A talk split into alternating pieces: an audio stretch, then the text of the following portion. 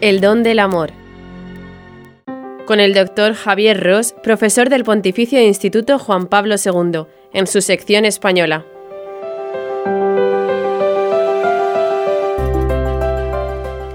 Notas características en la familia.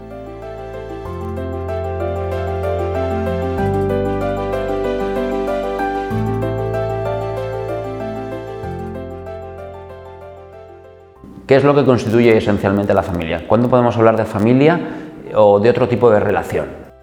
Hay una nota característica en la familia, que es aquello que la podría definir, que es ser una relación de total reciprocidad, de donación plena. La familia es la relación de donación plena. Hay otras relaciones en la vida social, las relaciones laborales, las relaciones de vecindad, de compañerismo, de amistad. Hay muchas relaciones en la vida, en la vida social. De hecho, la sociedad es una trama de relaciones. Sin embargo, la familia, lo propio, lo específico, lo que la diferencia de otras relaciones es la posibilidad de la entrega absoluta y total en el seno de la misma.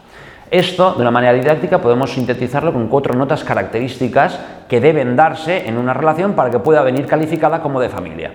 La primera es la nota de la diferencia. Hombre y mujer somos diferentes, por tanto la familia está basada en el matrimonio, en esa diferencia varón-mujer. Hay un eje, podríamos decir, horizontal, sincrónico, en el cual esposo y esposa son capaces de poner en activo el don, que como veremos es la cuarta nota, el don, elemento fundamental, lo abordamos luego. Entonces, la diferencia varón-mujer es la nota que constituye inicialmente el matrimonio y que da apertura y origen a la vida familiar.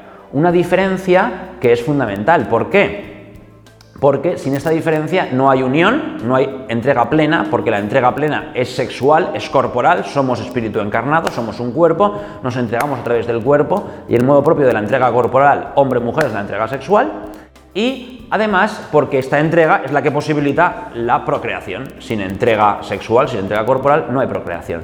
De manera que excluimos directamente la unión de personas del mismo sexo. La unión de personas del mismo sexo puede ser una relación, puede ser una unión, no vamos a entrar ahí en este momento, pero nunca será un matrimonio y nunca será una familia, porque no hay posibilidad de la entrega personal completa, que supone la entrega corporal humanamente hablando.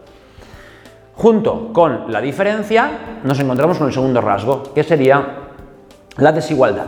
Es fundamental la desigualdad en la familia. ¿Qué queremos decir con desigualdad? Pues lo evidente, que hay unos que son más que otros. Los padres son más que los hijos. Esto hay que aclararlo. ¿Qué quiere decir? Pues que esta desigualdad está en función del servicio, en función del don. Todas las notas primeras, diferencia, desigualdad y discriminación, están en función de la nota esencial y fundamental que es el don, la entrega gratuita. Entonces, la desigualdad, ¿qué quiere decir? Que padres son, los padres son más que los hijos. Porque si el padre y la madre no es más que el hijo, no puede servirlo.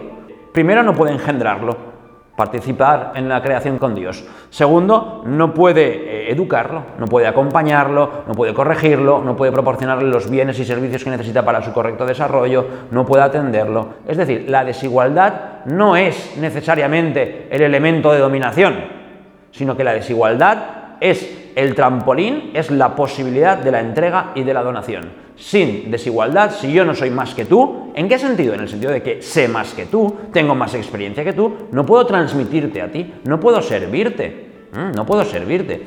En tercer lugar tenemos la discriminación, una palabra políticamente incorrecta donde las haya, ¿verdad? Hoy nadie puede discriminar. Sin embargo, la familia es un operador constante de discriminación.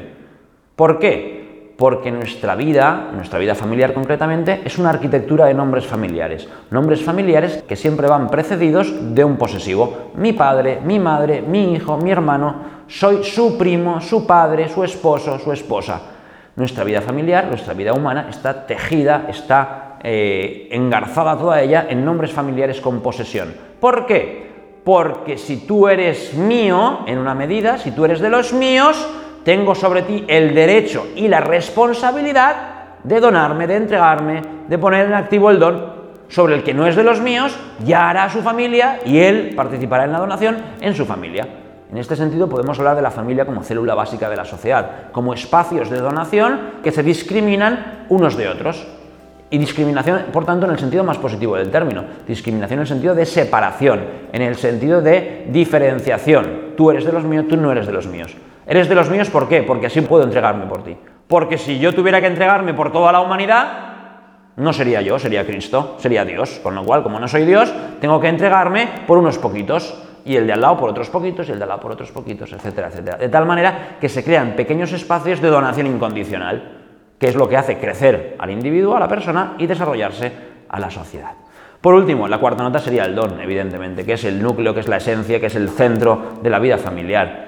El don, esa entrega incondicional, podríamos llamarlo altruismo, gratuidad. En esencia, ¿qué es? Pues en esencia es el agape, la caritas cristiana, en la posibilidad de pasar al otro sin pedirle nada a cambio, porque la vida no se la estás pidiendo al otro, sino que la vida te viene de Cristo. Por tanto, se puede dar la entrega total, la entrega total de tu vida que está siendo redimida, salvada y está siendo injertada en la misma Trinidad.